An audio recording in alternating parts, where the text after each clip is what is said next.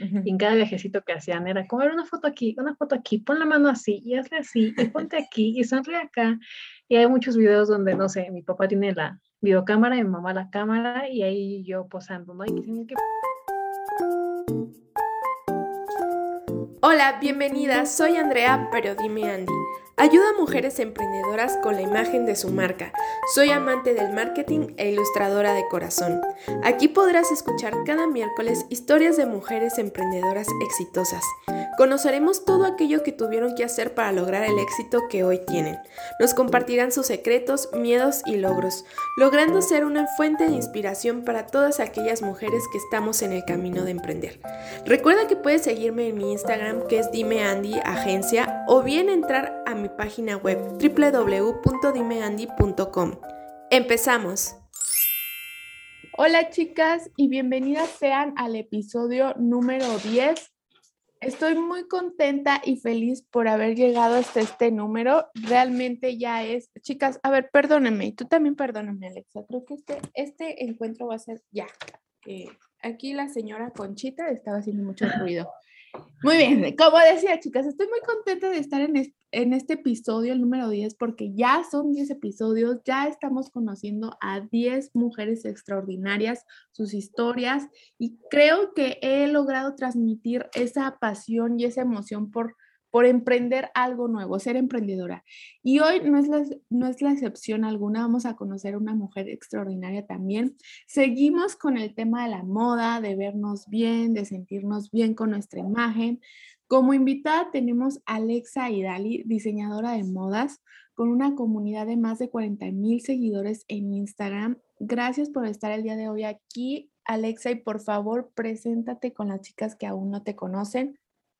Bueno, antes que nada, pues muchas gracias por invitarme. Estoy muy feliz de estar aquí también. Y bueno, mi nombre, como ya lo mencionó Andy, es este Alexa Idalí. Soy una apasionada por la moda, me encanta este mundo desde que tengo memoria y me encanta transmitir todo lo que sé, lo que me gusta, lo que conozco, lo que me falta a, a toda una comunidad. Entonces, espero que sea de su agrado esta entrevista y este espacio hoy. Muy bien, la verdad, sí, vas a ver que sí, ¿eh? porque, pues, o sea, es una coincidencia, sales del destino, pero todas mis invitadas de, de esta temporada tienen que ver con la moda.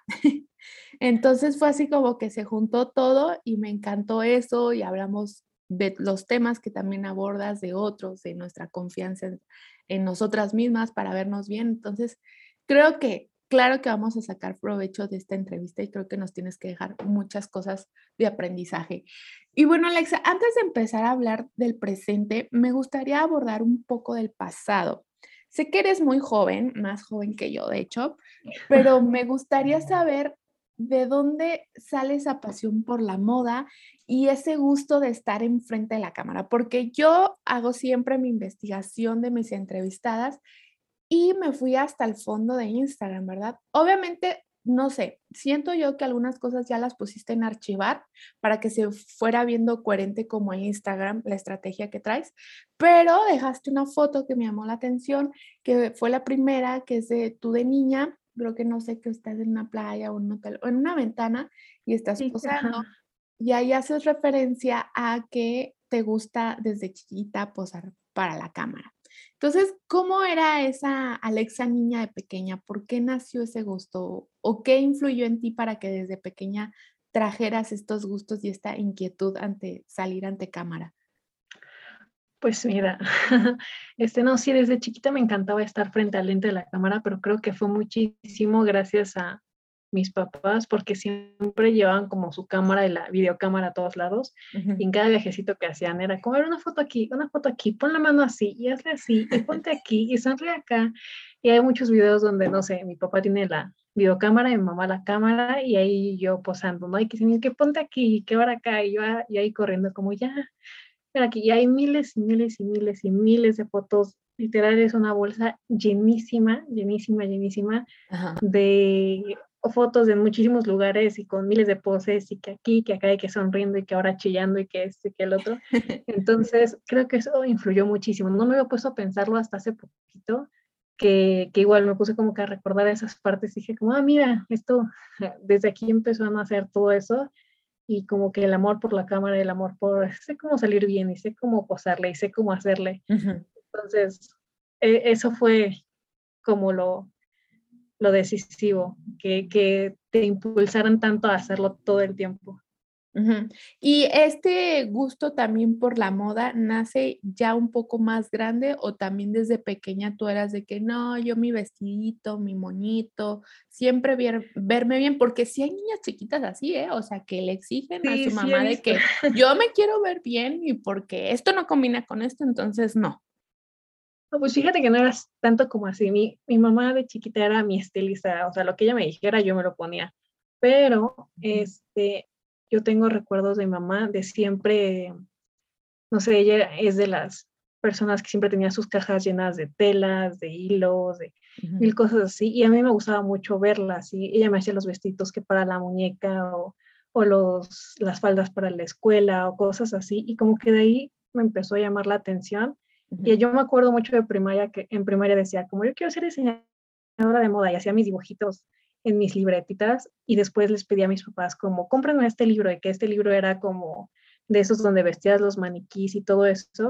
Y después me acuerdo, no sé, que en casa de mi prima agarrábamos sus muñecas y las vestíamos con Kleenex y les hacíamos vestidos como de novia, cosas por el estilo. Y así como que fue incrementando poco a poco. También en una parte de mi infancia tuve un pato y lo que hacía era hacerle como capitas o disfraces con todas las telas que encontraba. Entonces, sí, siempre fue como que algo muy constante en mí, o sea, siempre desde chiquita dije, quiero ser diseñadora de moda y aquí estoy.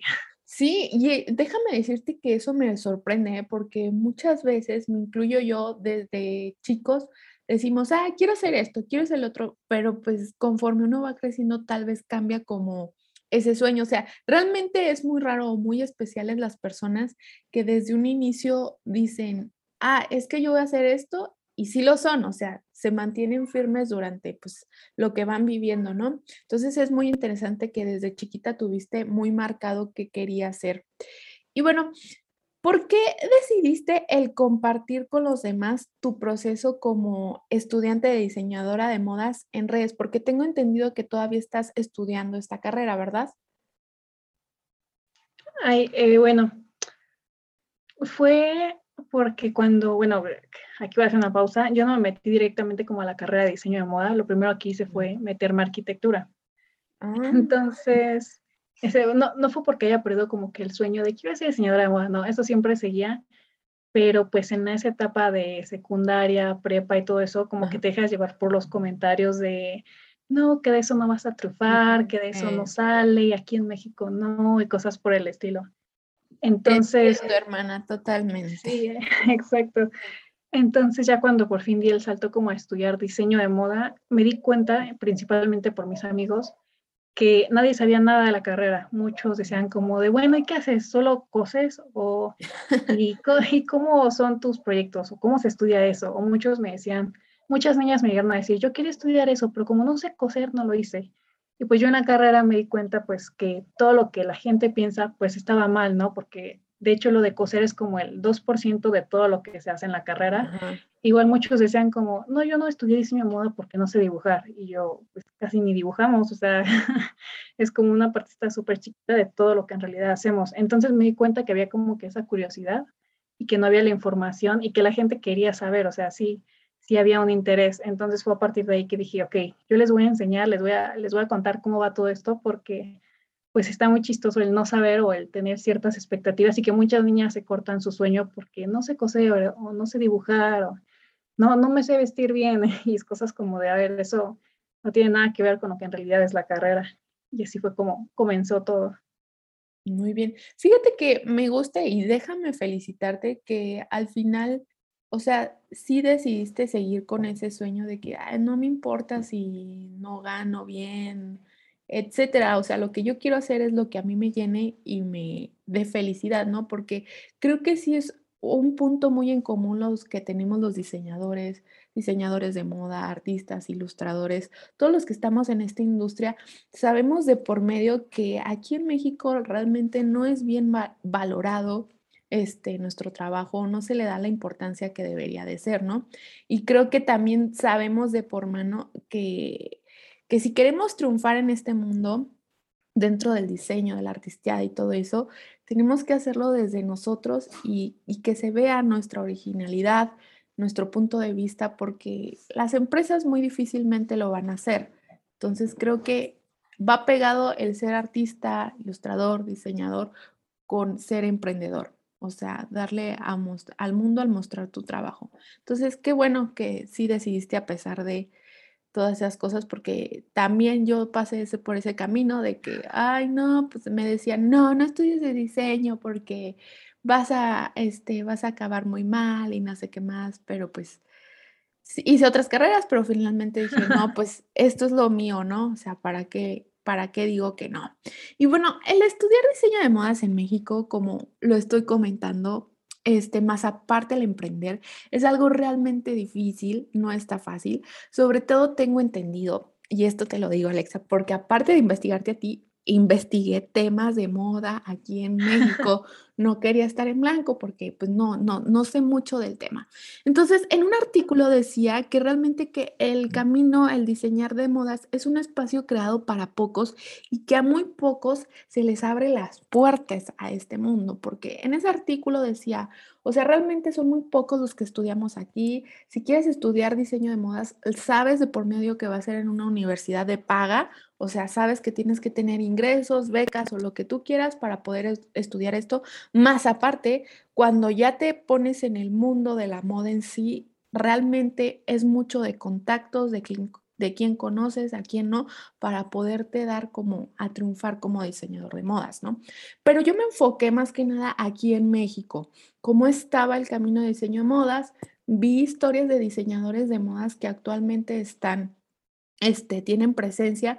Una de ellas me llamó la atención que este, su, su ropa la hace junto con orígenes indígenas, como para la cultura, pero ella sola decía, me va bien con mi empresa de, de diseño de modas, o sea, con mi propia marca, pero este, aparte, yo estoy trabajando en mi negocio familiar, los que tienen mi negocio familiar, pues porque de mi diseño o de mi empresa no solo, o sea, no sacaría todo, ¿no? Para estarme viviendo, o sea, viviendo tal cual.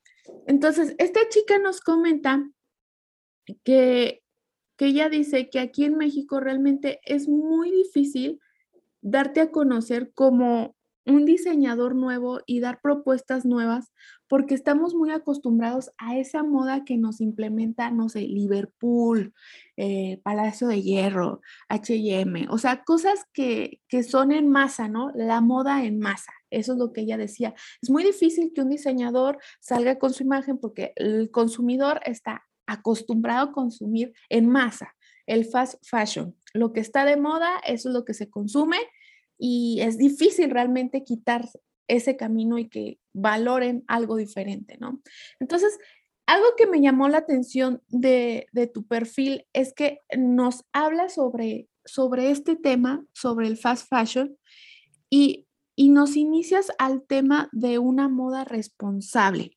Empiezas tú a abarcar este tema de una moda responsable, lo tocas mucho en, tu, en tus dos perfiles de Instagram, y me gustaría saber, ¿cómo podemos iniciar un estilo de vida con moda responsable?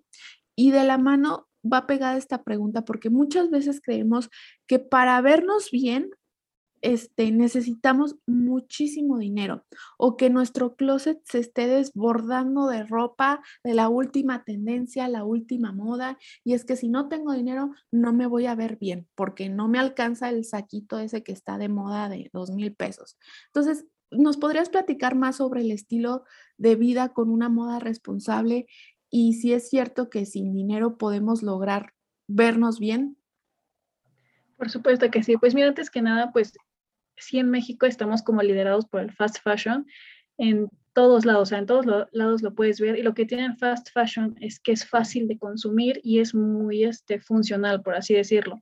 La diferencia entre un diseñador que puede tener este, todo esto súper bueno, usa toda su marca y fast fashion, es que muchas veces el diseñador no se da cuenta que la gente busca ropa funcional, ¿no? Entonces, no se crea las mangas gigantes o crea, crea cosas muy locas, muy atrevidas que tú dices, eso no me lo puedo poner en el trabajo porque voy en el metro y a quién voy a estar golpeando con esas mangas o cómo le voy a estar haciendo, ¿no? Entonces la gente consume fast fashion en primera porque es funcional, pues porque es mil veces más barata y porque es rápida, es accesible en todo lugar, puedes ir a la esquina y aquí ya encontré el lugarcito donde me puedo comprar mi top por 100 pesos y listo. Entonces, yo siempre he hablado que ser parte del mundo responsable de la moda no es como tal decir, este, voy solamente a comprar eh, de diseñadores o de marcas sostenibles o sustentables y ya cuando me voy de shopping solamente compro de ellos y compro 50, 50 piezas de ellos. Como eso no se trata, si sigues comprando a tal magnitud, se sigue haciendo un ciclo de consumo, de que lo tiras, de gasto de recursos y la verdad es que pues todo sigue igual, o sea, no haces ningún cambio realmente sigues consumiendo a, esa, a esas cantidades. Ajá. Entonces, yo lo que siempre hago énfasis es como de, mira, pues la verdad, no todo el mundo tiene eh, la forma de consumir moda responsable, no todo el mundo tiene el dinero para ahorrar para este, eh, estas marcas caras que pueden ser de mil veces más calidad para que te dure.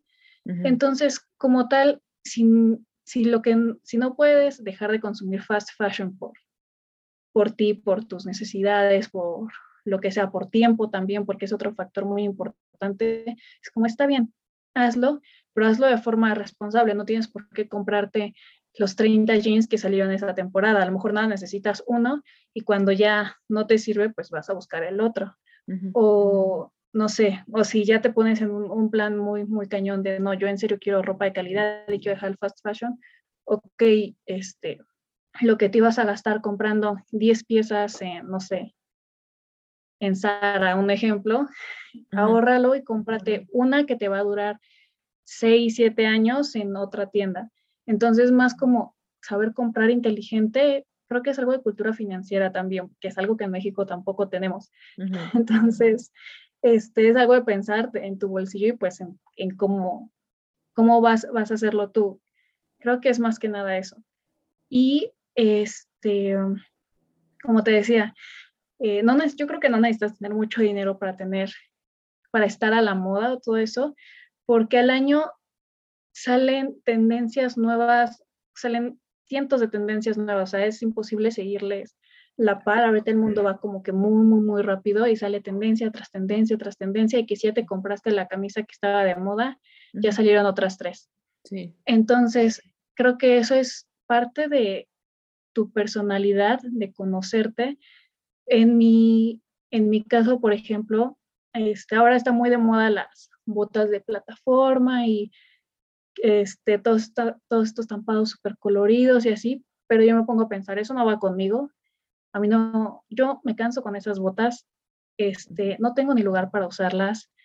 Si las uso me voy a caer. si me pongo ese tipo de estampados, no sé, a mí no me gusta cómo se ve con el color de piel, no va con mi estilo, no va con todo lo que ya tengo en mi closet, entonces realmente no es necesario. Pero hay gente a la que a lo mejor los estampados sí le van y esas botas dice, yo sí tengo que usarlas, cómo usarlas, sé, sé que las puedo ocupar de una cierta forma Mm, esa tendencia si me queda a mí, sí la puedo comprar, pero es como basado en tu personalidad, en tu estilo. Creo que no es necesario comprar cada tendencia que sale, porque si no vas a hacer nada más una copia y pega de todas las demás personas. Entonces, como saber de dónde agarrar, saber cómo usarlo, o incluso hay muchas tendencias que simplemente es este, usar la misma ropa de forma diferente y lo puedes hacer con cosas que tienes en tu armario. Y aparte existen muchísimas formas de conseguir esta ropa este, sin tener tanto dinero. Puedes ir a saltar el armario literal de tu mamá, de tu papá, o incluso ir a estos bazares donde recolectan como que ropa de paca o cosas por el estilo. Eh, pero bueno, eso también es cosa de factor de tiempo y de dónde estés ubicado. Entonces ya depende mucho de cada quien. Sí, creo que tienes razón en ese punto que muchas veces el punto es encontrar tu estilo, ¿no? O sea, el encontrar qué te va bien y qué no te va, porque Sí, o sea, puede haber modas que pues de plano a ti no se te acomode o no te guste y está bien, o sea, mientras sigas con tu estilo y si uno lo hace nada más por moda, creo que vamos a estar saturando nuestro, nuestro armario de prendas que tal vez al mes o a los dos meses ya decimos, no, ya, ya no, ya no me gustó y ahí se quedó, ¿no? Se quedó la Sí, exacto, te lo pones una vez y ya, me, me llegó a pasar hace hace tiempo antes de tener como ese pensamiento de no necesito comprar cada cosa que sale. Y ahora veo mi closet y es como de esta me la puse una vez hace tres años y no sé qué hacer con esto. ¿Qué, qué le hago? Está casi nuevo, está sin usar, ¿qué le hago? O sea, y, te quedas como de qué tonta fue esa compra, nada más gasté dinero y me la puse una vez. Y es como, ok, ¿y ahora qué sigue? Fíjate, ah, te voy a hacer una pregunta que no estaba planeada, pero se me ocurrió ahorita porque hace poco vi un meme sobre esto sobre esto. Fíjate, ahorita que estás diciendo, comprar prendas que solo nos vamos a poner una vez es como, está difícil, ¿no?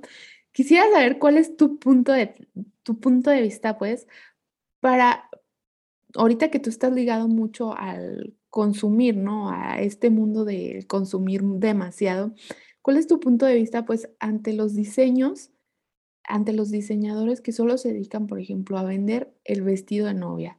o a vender el vestido de los 15 años.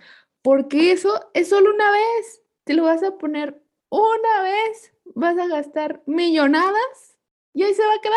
Es más, hasta vi un meme que decía, yo barriendo con mi vestido de 15 años. ¿Por qué? Pues le voy a sacar provecho. Pagué mucho nada más para ponérmelo una vez. Entonces, ¿qué opinas de esto? O sea, porque eso realmente viéndolo desde un punto de vista sí es, es consumista, o sea, es algo para consumir rápido y, ya, o sea, ajá, me vas a dejar un buen de dinero por algo que te vas a poner una vez. Y quién sabe si tu hija lo vaya a usar, le vaya a quedar y ahí lo vas a tener que guardar unos que 25 años en tu armario. Aparte que esas cosas son gigantescas y lugar ocupan demasiado. No, mira, aquí te voy a poner el ejemplo de mi hermana. Ella cumplió 15 años en 2019, 18, creo, no estoy muy segura. No le digan, pero este, ella igual, obviamente su vestido estaba preciosísimo, hermoso, era dorado y sí, igual era gastar la millonada para tener ese vestido. Y sí, se lo puso obviamente nada más pues el día de la fiesta. Y ahí se quedó. Y, estaba gigante, porque en serio era un vestido de princesa pomposo, gigante, gigante, gigante. Pero lo que hicieron fue como ponerse a pensar, bueno, entre mamá y mi hermana, como decía, solamente lo usé una vez y ya, ya fue, y fue una gastadera de dinero enorme. Y ahora, ¿qué hago con este vestido? Lo que hicieron fue buscar como otras niñas que fueron a tener sus 15 años y lo vendieron. Entonces, eh, la niña a la que se lo vendió quedó enamoradísima del vestido porque estaba precioso, estaba hermoso, pues tenía una usada, ¿no? Y lo vendieron y ya todos felices y contentos. Entonces, sé que, o sea, es algo que no mucha gente hace porque es como, no, el vestido que usé mis 15 años, ¿cómo lo voy a vender? Es un recuerdo muy bonito, que tal, tal, tal. Pero pues está la opción de hacerlo, o sea, porque te pones a pensar, como tú dices, ¿no? Lo usé una vez y son cosas caras, son de muy buena calidad, son, o sea, en serio, lo puedes hacer, tal vez no lo vendes por el mismo precio, pero sí un precio muy similar y alguien más lo obtiene y lo vuelve a usar. Y a lo mejor esa persona dice, mira, pues yo se lo compré a esta chava, puedo volver a hacer lo mismo y sigue en perfectas condiciones. Y se vuelve a repetir como que el ciclo. esa sería una muy buena opción. Y este, no sé, de hecho, me he cruzado, cuando, cuando mencionaste también uno de los vestidos de novia, me he cruzado con muchas fashion bloggers que igual hacen el chiste como que se ponen su vestido de novia y de hoy voy a salir con esto porque no me lo compré para tenerlo arrumbado, ¿no? Pero he visto que muchas incluso lo modificaban a un vestido más normal. Mm. Y, eso me queda con, wow, o sea, jamás lo había pensado en que pues sí se podía hacer de esa forma. Entonces, no sé, es algo muy difícil porque ese tipo de vestidos para ocasiones especiales, este, como tú dices, ¿no? Llenan, o sea, eso es un consumismo muy, muy, muy cañón. Sí. Pero, o sea, hay formas como de seguir con el ciclo. Creo, creo que, creo que sí hay maneras. Como reciclar, por así decirlo. Ajá, algo así. O incluso, no sé, he visto lugares, bueno, ahí ya depende de los gustos de cada quien, ¿no? Donde los rentan o donde hacen cosas de ese estilo para que pues, no gastes la millonada, se siga teniendo aquí, tú no, tengas todo este espacio en el armario y todo esto. Pero pues no sé ya, y es como las creencias y los gustos de cada quien. Sí, sí, sí. O sea, creo que ese tipo de ropas sí da el camino a que se puedan seguir utilizando igualmente, ¿no? O sea, sí es, aunque es una moda consumidora de consumir mucho, porque pues, eh, al igual que se puede seguir utilizando, va, cada año va a seguir un nuevo modelo, ¿no? De ese tipo de vestidos. Pero pues sí, o sea, como que tratar de hacerlo un, un círculo, ¿no? De que ahora tú, ahora tú, ahora tú. Entonces, tiene esa ventaja, ¿no? De que es un vestido, es una, bueno, una prenda de vestir que siempre alguien la va a tener que utilizar porque va a llegar ese momento especial. Y bueno, ya estando dentro del tema de la moda responsable, me gustaría que nos compartieras la definición de un closet cápsula y tres cosas básicas que deberíamos de tener en él.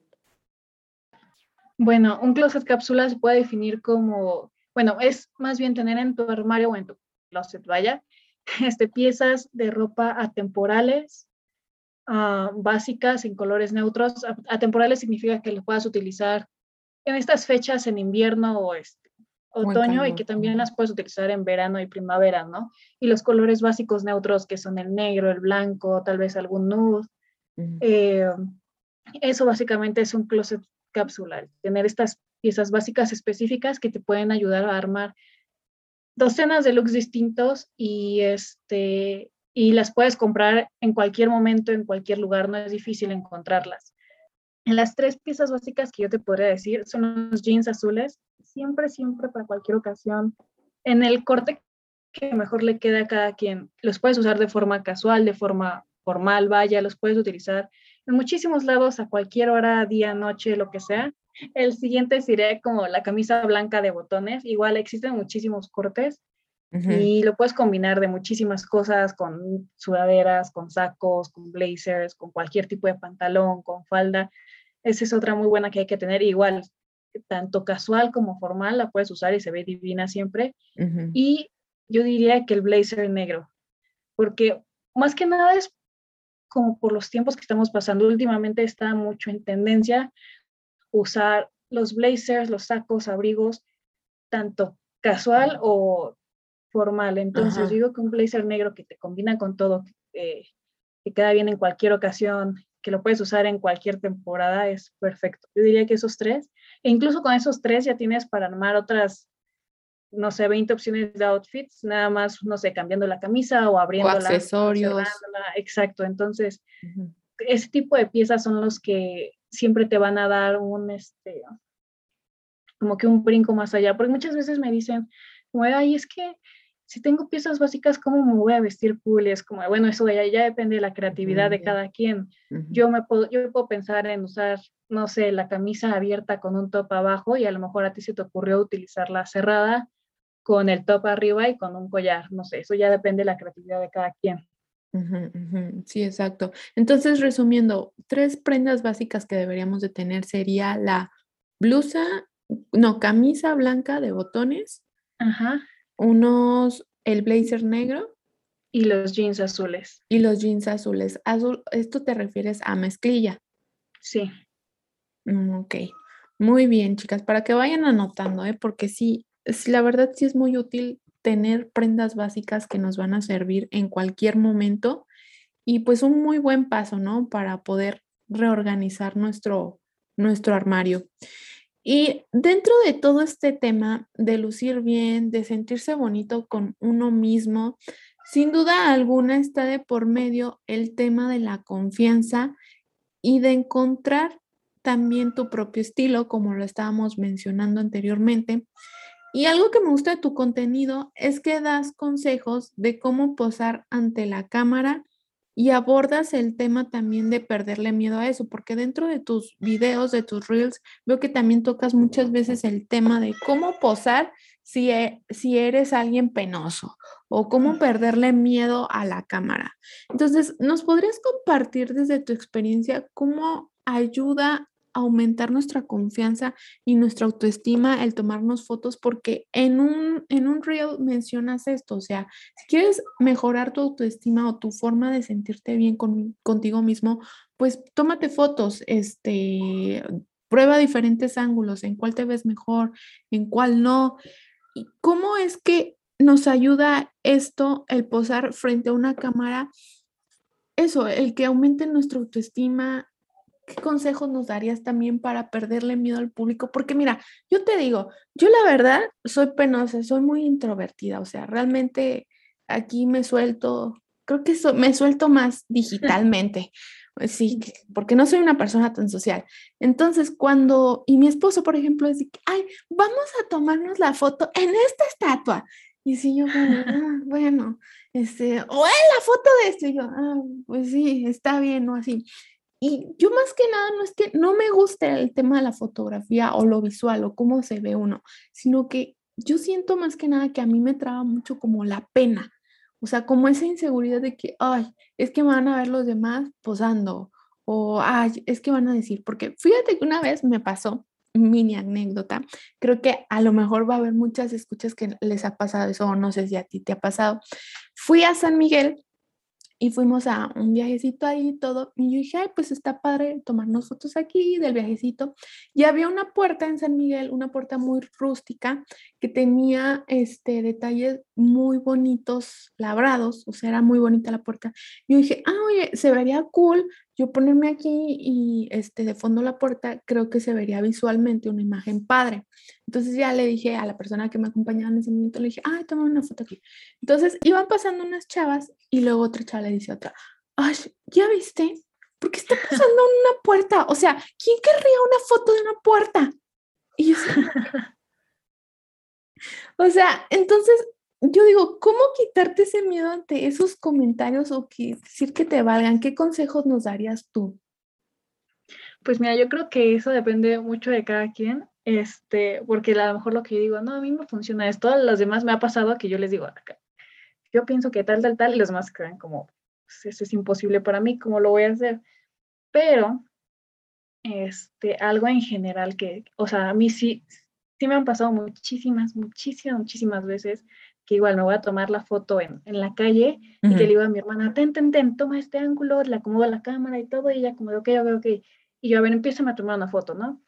Y que para las fotos muchos piensan que quien sale, viene una foto, se tomó 10 y ya de esas 10 les gustaron 5, pero no, mi hermana me toma alrededor de 300 fotos y me gustan dos.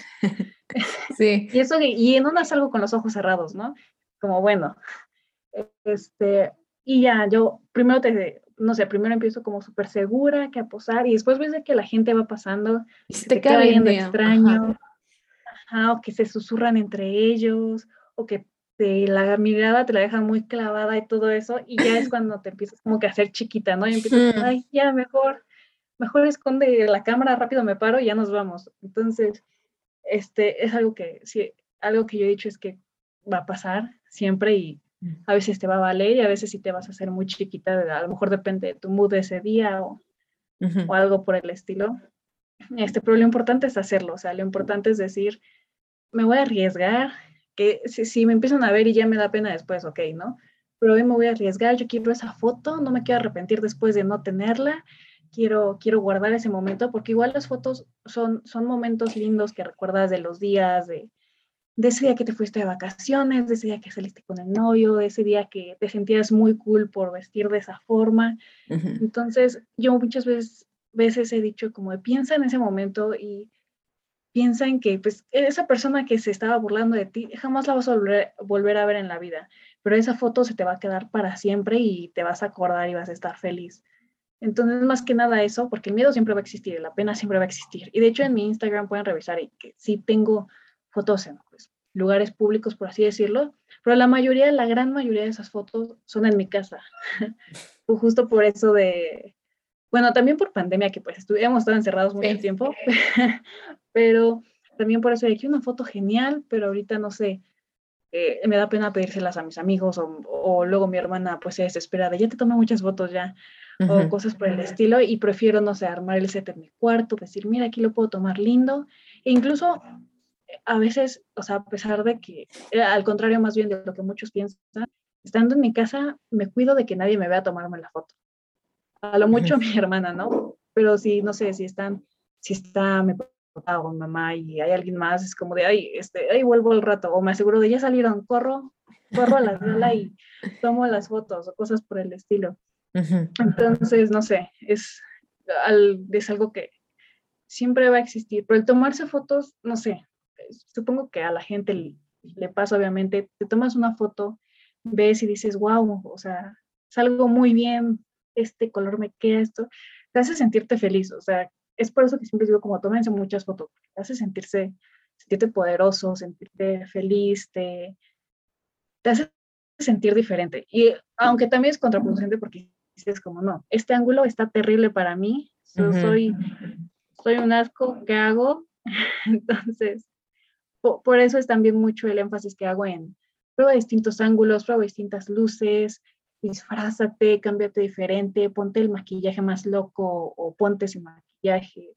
Es como intentar de todo para que tú te sientas cómodo y que no sé, a lo mejor cuando salgas dices, ay, me voy a poner este outfit que me puse la otra vez para la foto y me voy a maquillar así porque sé que así me veo divino y me hace sentir este, poderoso, poderosa. Entonces, no sé, es como un proceso de cada quien, como cada quien va cambiando. Creo que sí, creo que sí es muy buen ejercicio el practicar nuestros diferentes ángulos.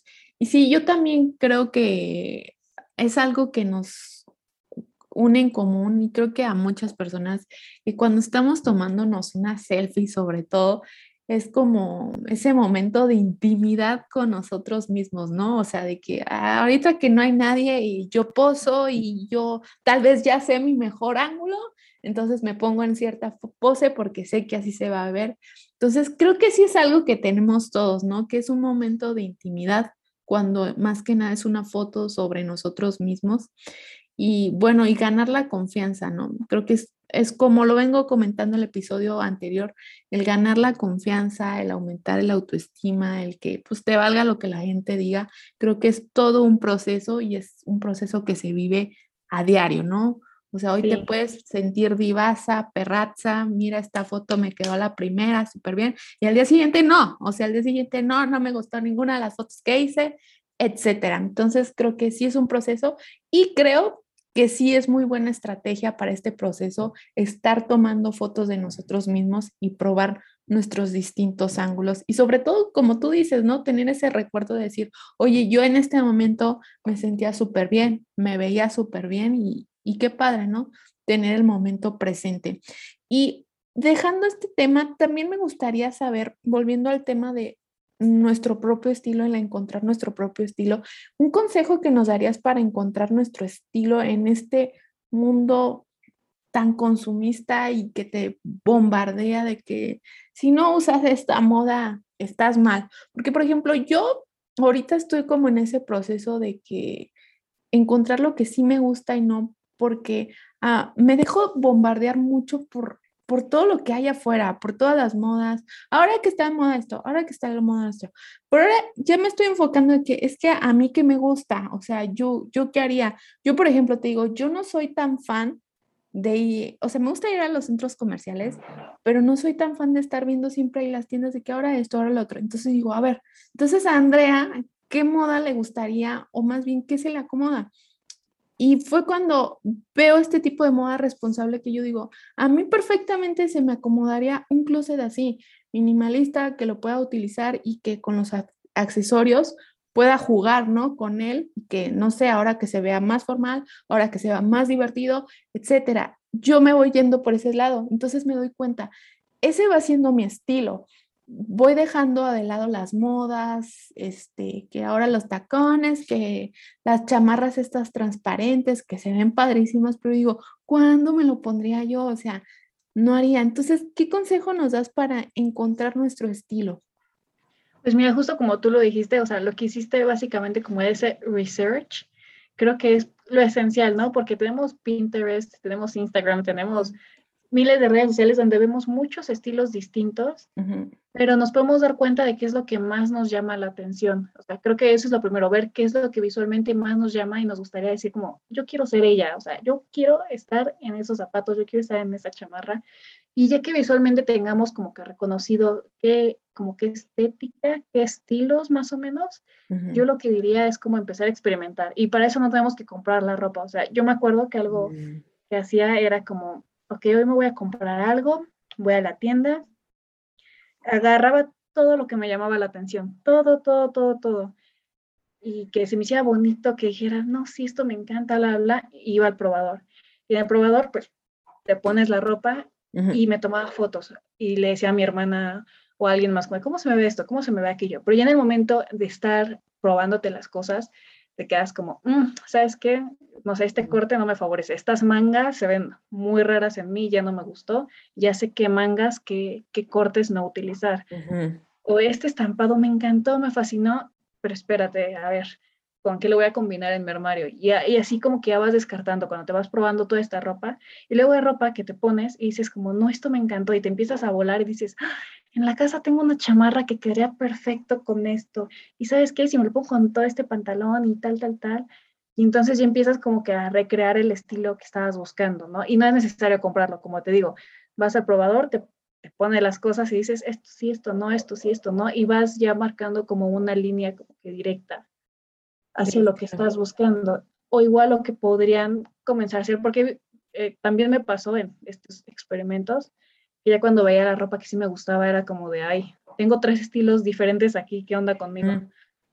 Entonces, lo que también podrían comenzar a hacer, y sí he hecho, es como, no sé, encuentras la foto de un outfit que te gustó, que va con la estética, el estilo, todo.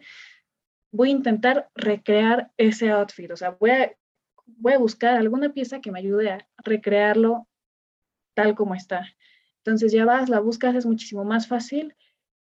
Y ya tienes, por decir, ese outfit en tu armario y ya lo puedes vestir de otras formas que se te vayan ocurriendo, pero ya, ya tienes la estética, ya tienes el estilo y ya te vas marcando tú solita como que una línea de hacia dónde quieres ir.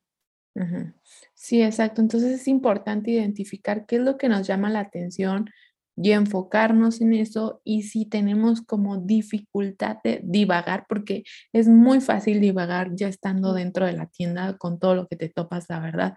Entonces, ya ir como eh, con mente en que, a ver, voy a hacer este outfit y para este outfit necesito, no sé, unos pantalones negros de, con este tipo de tela, a eso voy. O sea, lo voy a ir a buscar solo a eso. También, también es como ser realista, porque un problema que yo tenía mucho es, y se puede ver si alguien abre mi closet, es que igual hace unos años yo, yo hacía esto y decía como, bueno, este vestido me encantó, está fabuloso, yo soy fan de los vestidos. Y decía, ¿lo, ¿cuándo lo usaría? Mm, lo usaría algún día que me vaya de picnic, que, que salga así, que y era como, a ver, en estos últimos tres años ni una vez he salido de picnic.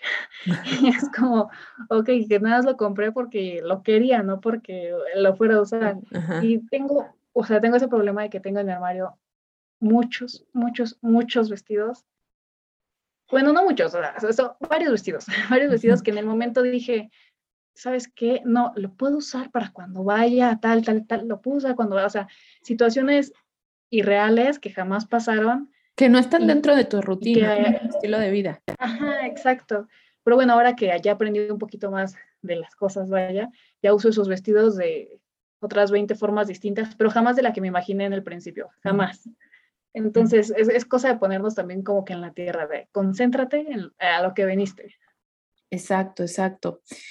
Y bueno, me llama también, o sea, ya dejando este tema de la moda, porque estoy abarcando los temas que son tus fuertes, también me llama la atención que a pesar de que tu, tu tema de especialidad es la moda, te acercaste al tema de, del marketing, o sea, bueno, no tal cual así el marketing palabra, pero pues sí una de sus ramas que es a través de las redes sociales.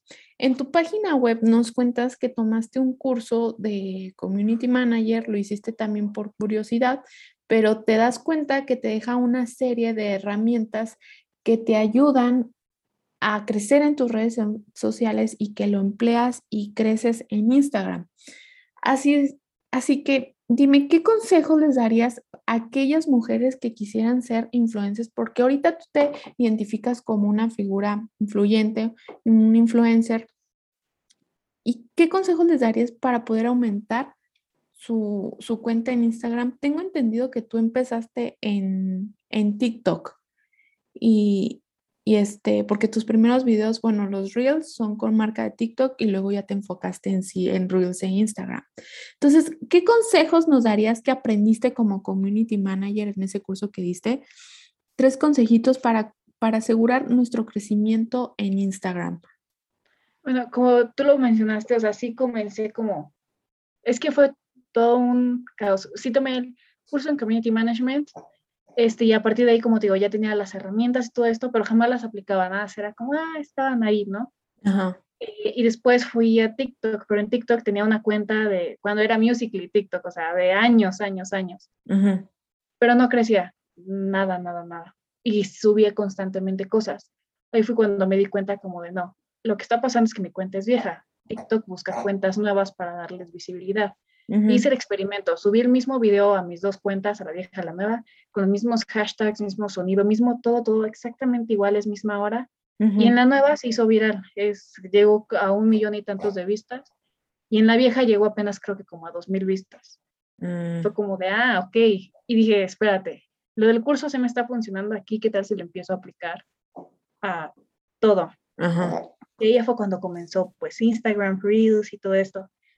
Este, todo esto lo platicaba para ir como que al primer punto, ¿no? El primer consejo es como crear contenido. Y muchas veces las personas piensan como, no, es que tengo que subir muchas fotos mías y que aquí luzco bonito y que tengo que estar subiendo. Y eso realmente no es contenido, al menos de valor.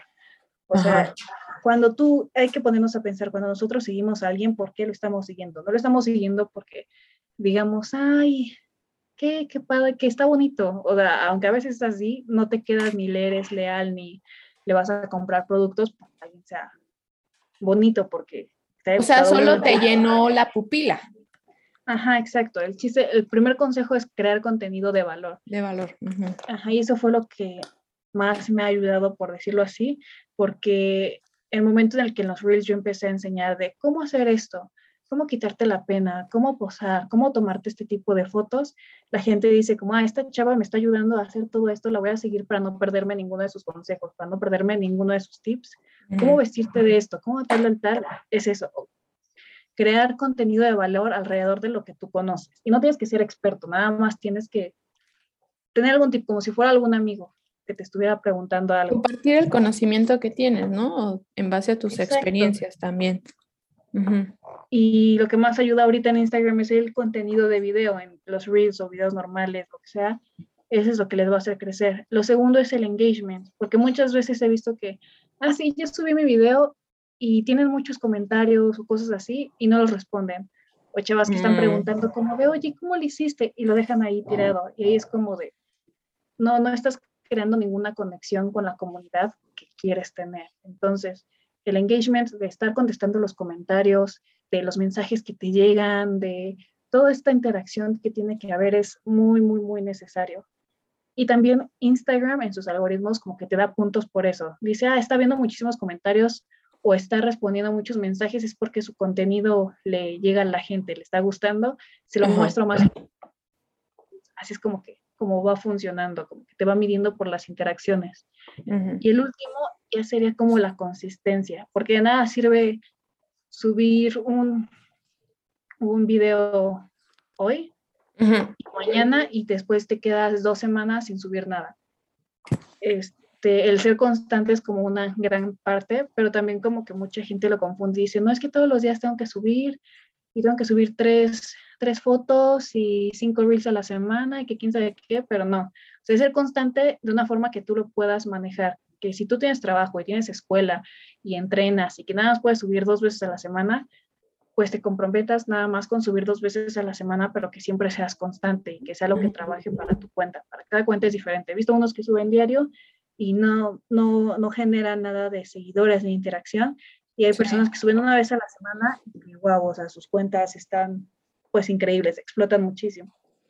Sí, creo Entonces, como Mucha razón en ese punto, creo que coincido mucho en ese punto. He visto muchas cuentas que, por ejemplo, o sea, no tiene nada que ver ser constante el que esté subiendo contenido a diario, exacto, porque he visto cuentas que tienen muchos seguidores igual y que suben foto a diario, pero que le dieron tres likes y cero comentarios.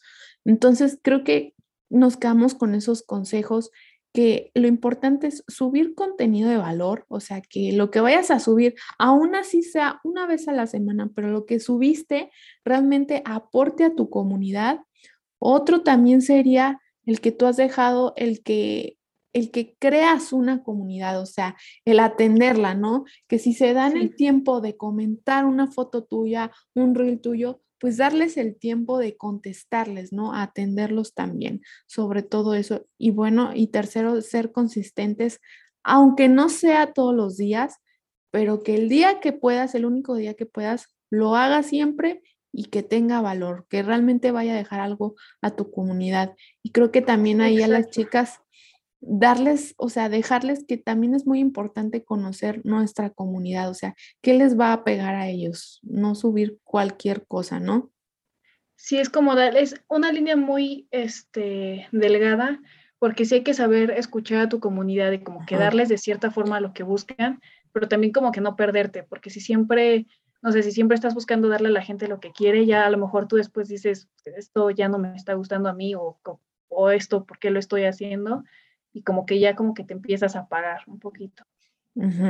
Y bueno, para ya relajarnos aquí el asunto, el, el, la sección de chismes, antes de cerrar entre, esta entrevista, ¿nos contarías alguna anécdota, tu mejor experiencia en alguna pasarela que ya hayas vivido? Porque por ahí estuve viendo si has tenido este tipo de experiencias ya.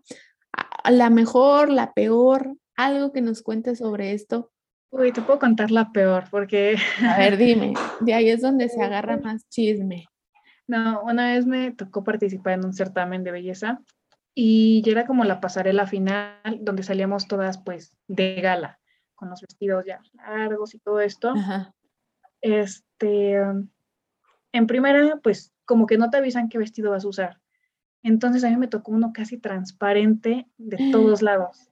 Ay, yo, Dios no puede ser, pero dije, ay, me, veo fabulosa, dije, no importa.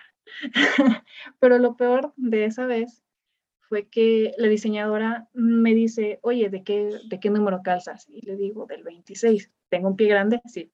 Sí, yo también. sí, del 6. ajá, y me dice, ok, ok, este, ten estos tacones súper lindos, va. Pero minutos antes de salir, este, me dice, oye, ¿sabes qué? Estos quedan mejor con tu vestido. Me dice, son del 4, pero no hay problema. Y yo, en el momento dije, ok, tal vez no hay problema porque no eran cerrados, eran un poco ah, abiertos. Pero el tacón era, estaba, estaba gigante. Pero en el momento no lo pensé, dije, ah, pues son 30 segundos, sí, de regreso, no hay problema. dije, pues bueno, ¿no? También como para nada. En el momento piensas como, ay, ¿qué va a decir la diseñadora si le hago un pancho o si le digo que no, cosas por el estilo? Y ya, pues dije, bueno, me lo puse. Y cuando me lo puse dije como, no, esto fue un gran error porque estábamos como en un primer piso y todavía tenemos que bajar y después ahí esperar para hacer la pasarela. Y sí, hice la pasarela todo bien. En el momento, pues estás emocionada, que pasa esto y que las ganado, no, las finalistas y que los aplausos y todo. Y ya cuando terminó el evento, me voy a vestir y dije, ay, me duelen los pies. Dije, ay, no, no pasó nada X, ya me puse los calcetines, me puse mi pants, Salí esa vez todavía, me acuerdo que varios amigos fueron como que a apoyar y todo eso, y pues salimos después como a cenar y así. Y yo decía como, no, es que en serio siento muy raros mis pies, o sea, no es un dolor normal de cuando usas tacones. Dije, ah, pues ya ni modo, ya, y a lo mejor estoy cansada. Y ya llegué a mi casa, me quité las calcetas y vi que en mis pies, literal, toda la piel de mis pies se había como que jalado hacia atrás. Y todo por usar esos tacones, porque pues se, se movió todo. Y dije, como no, qué horror. O sea, los siguientes dos días estuve en mi cama, no quería ni caminar. Me daba miedo tocar el piso y, y no sé, que me doliera algo por el estilo. Y yo enojada también, porque estaba como, ¿cómo acepté eso? ¿Cómo me hicieron usar eso? ¿Cómo? No, pero sí, o sea, fue la peor experiencia que, no sé, que, que podría contar y que siempre cuento porque, o sea, sí, sí, sí estuvo muy cañón. Sí, o sea, lo que pasó fue con tu piel que se, se estiró, ¿no? Se estiró Ajá, como que se estuvo. Esos 30 segundos bastaron para que se que, ay no, qué horrible, Alex. Exacto, no, ya, ya, desde, no, ya desde ahí, a cualquier evento, cosita que hoy, es como, si no son del 26, si no son de mi número, ni me los pongas, no. Y me ha tocado este, sesiones de fotos últimamente que me dicen, ay, pues es que eh, estos son un número más chiquito y yo, ni modo, no, me los voy a poner, este, y salgo en tenis, lo que quieras, pero pues no me voy a poner tacones que no son de mi número. Y, y ya de hecho me pasó hace poquito en un evento que yo estaba bien como que apenada porque me trajeron tacones del número incorrecto y era la única niña de todas las que estaban ahí que no tenía tacones. Y en las fotos me tenía que poner como que toda de puntitas, de puntitas, como para estar a la misma altura de las otras chavas. Pero pues sí, son, cosas que pasan y, o sea, ahorita ya lo cuento como que, jajaja, ja, qué risa, pero en el momento me quería morir. Ay, no, pero bueno, te recuperaste de eso, ¿verdad? Sí, sí, bastante bien ya. Qué bueno, qué bueno.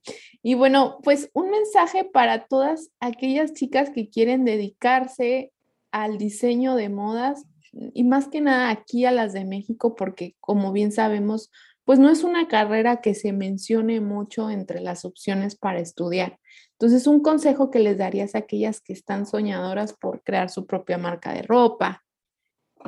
Mm, yo diría que no se rindan, porque como tú dices, estamos en México y es algo de lo que no se habla, pero eso no tiene por qué ser un impedimento. Y más que nada, el no se rindan y el investiguen, porque como te lo mencioné hace rato, muchas niñas, en serio, son muchísimas las que me dicen, yo quería estudiar eso, pero no sé coser, pero no sé dibujar, y es como de, bueno, pero eso te lo enseñan desde cero, eso ni siquiera hacemos nosotros, o sea, sí cosemos todo eso para la carrera, pero no es a lo que va enfocado, ¿no? Nosotros hacemos mil cosas más aparte de eso y que investiguen las opciones que existen porque hay muchísimas opciones.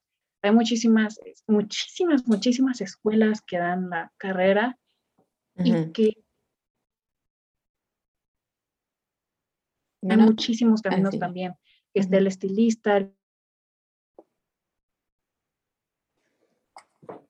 ilustrador, o sea, hay muchísimos, muchísimos, muchísimos caminos dentro de la industria, dentro de la carrera que pueden tomar y que unos son muy, muy, muy bien pagados, casi no hay aquí en México, porque igual la desinformación. Y este, igual en, el ramo como que de investigar, que cuando investiguen las escuelas, investiguen también los planes de estudios, porque a mí me pasó que una escuela se dedicaba mucho a enseñarte alta costura, otra escuela se dedicaba mucho al marketing de moda, otra escuela mucho a la moda sustentable, pero todos el mismo nombre era diseño de moda. Entonces, investigar qué es lo que buscas tú, qué es lo que quieres tú y no rendirte, porque sí es una comunidad muy cerrada, la verdad.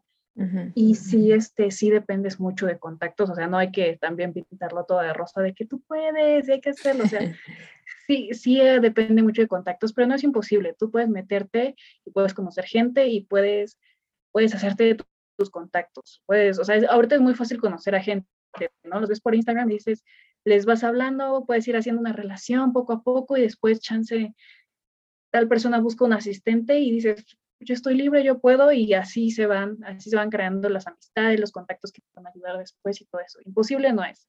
Solamente hay que saber buscar las oportunidades. No, y aparte el no ya lo tienes, o sea, o yo con eso vivo ahorita, o sea, por ejemplo, para mi podcast que empecé, yo dije, pues yo quiero entrevistar a mujeres que ya estén en el éxito, dije, pues ni modo, me van a decir muchas veces que no, ni me van a contestar, pero pues lo intento, no pierdo nada con intentarlo. Exacto. Y heme aquí, o sea, he, he conocido a muchas mujeres extraordinarias que jamás pensé que me fueran a decir que sí. Entonces, nada perdemos con intentarlo. O sea, de que se puede, como dices, de que se puede, se puede, solo hay que saber trabajar en eso y encontrar las oportunidades, ¿no? Tomar las oportunidades cuando se presentan. También, bueno, otro consejo.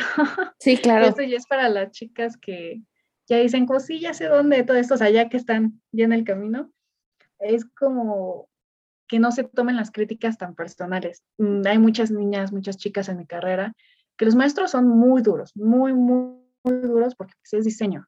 Um, y a veces suelen ser hasta groseros. Sí, así es, todas estas carreras.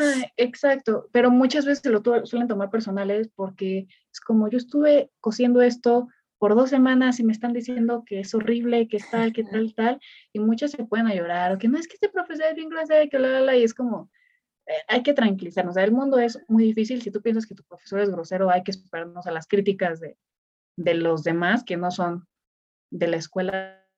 Entonces hay que, hay, hay que estar conscientes de que la, la crítica siempre va a ser muy dura. No, ok, déjame decirte, o sea, creo que eso siempre va a ser en el mundo de la artisteada y del diseño en general, cualquier diseño, ¿eh? De modas, de ilustración, de diseño gráfico, lo que tú quieras. También en mi carrera había, pero yo esos, esos maestros, yo digo que son los que más te hacen crecer, porque son los que te exprimen más, que o sea, por ejemplo, yo no me sentía, yo no me ponía a lagrimear, yo decía, ah, no, pues, ¿qué puedo hacer para demostrarle que lo que estoy haciendo va a estar bien? O sea, ¿cómo lo puedo hacer? Entonces, a mí me encantaban esos maestros, me daba mucha risa lo que hacían. Tenía un maestro, así como tú dices, llegaba el compañero y era sobre ilustración, creo que ilustración en acuarela, e, esa materia. Entonces llegaba este maestro, lo veía, ¿qué es esto? Es un horror, y lo lanzaba así por los aires, vuélvelo a hacer, y se quedaba así como que, y a mí me daba mucha risa, decía, es que, o sea, me da tanta risa que digo, ay, o sea, solo te va a hacer mejorar y tómalo como, como da risa los comportamientos que, que hacen y cómo te oprimen a que llegues a algo mejor, ¿no? Yo ese maestro le decía, ay maestro, usted es mi villano favorito. Y hasta le daba risa de que, o sea, lo que le decía, porque digo, realmente son personas que te ayudan mucho a crecer en el camino de tu carrera mientras te estás formando, porque alguien que te lo ponga todo rosa y te diga, ay, sí, todo está precioso, no te va a ayudar porque no te, vas a, quedar en tu zona de confort. Entonces, sí, valoren esas personas que les dan críticas fuertes porque te va a hacer y te va a hacer buscar dentro de ti de que, a ver, ¿qué puedo hacer para que se vea mejor y para que esta persona que ya tiene más experiencia en el campo en el que estoy, pues diga, pues sí, sí está bien, o sea, sí vas bien. Entonces, yo digo que hay que divertirse con ese tipo de maestros, la verdad. Yo me la pasaba muy bien con ellos, que decía, ay, cada cosa o se inventan cada cosa para hacerte sentir mal, que yo, pues bueno, o sea, es su manera de, de alentarte, ¿no? Y bueno, la verdad estuve muy, muy contenta de haberte tenido aquí, la pasé muy bien. La verdad estaba un poco nerviosa porque yo en temas de moda y así no soy muy... Sí, o sea, bueno, ahorita estoy en una sudadera así como que, ay, ya, domingo. Entonces dije, no, pues a ver, yo sí quiero poner mi máximo esfuerzo para que salga una entrevista bien y que ella también se sienta a gusto y poder aprender acerca de este tema. Me gusta esto que estoy abarcando este tema para me dejan cosas también a mí y sobre todo también creo que conocer a las personas que están detrás de una marca o de mm, como una comunidad de que se dedica al fashion, conocerlas al natural y también conocer sus miedos, sus inseguridades que dicen, no, pues yo a pesar de que a veces me sienta mal, yo esa foto me pongo bien y luzco bellísima, perrísima y así, eso es lo que me ayuda a mí. Entonces, me gusta, me gusta eso y que vean las chicas que también cualquiera puede iniciar eso, o sea, que si tu pasión es eso, no importa que no seas ahorita la número uno, la trending topic en el fashion, pero que si a ti te llena eso, pues que le sigas por, por ese camino, ¿no? Entonces, estuve muy agradecida, agradecida de tenerte aquí en este podcast. Espero que te la hayas pasado bien aquí, Alexa. Y nos podrías decir a las chicas compartir fechas de tus próximos cursos y en qué redes sociales te podemos encontrar? Claro que sí, antes que nada también muchas gracias por invitarme, la verdad soy un perico andante y me encanta hablar de muchas cosas, entonces yo súper encantada de estar aquí. Y los cursos que doy para cualquier persona que le interese son acerca, son distintos, es uno de cómo dejar el fast fashion y empezar a seguir la moda responsable, otro de cómo crecer en Instagram y tengo otro de que ha sido el más, el hit, que es de cómo aprender a posar, quitarte el miedo y todo eso.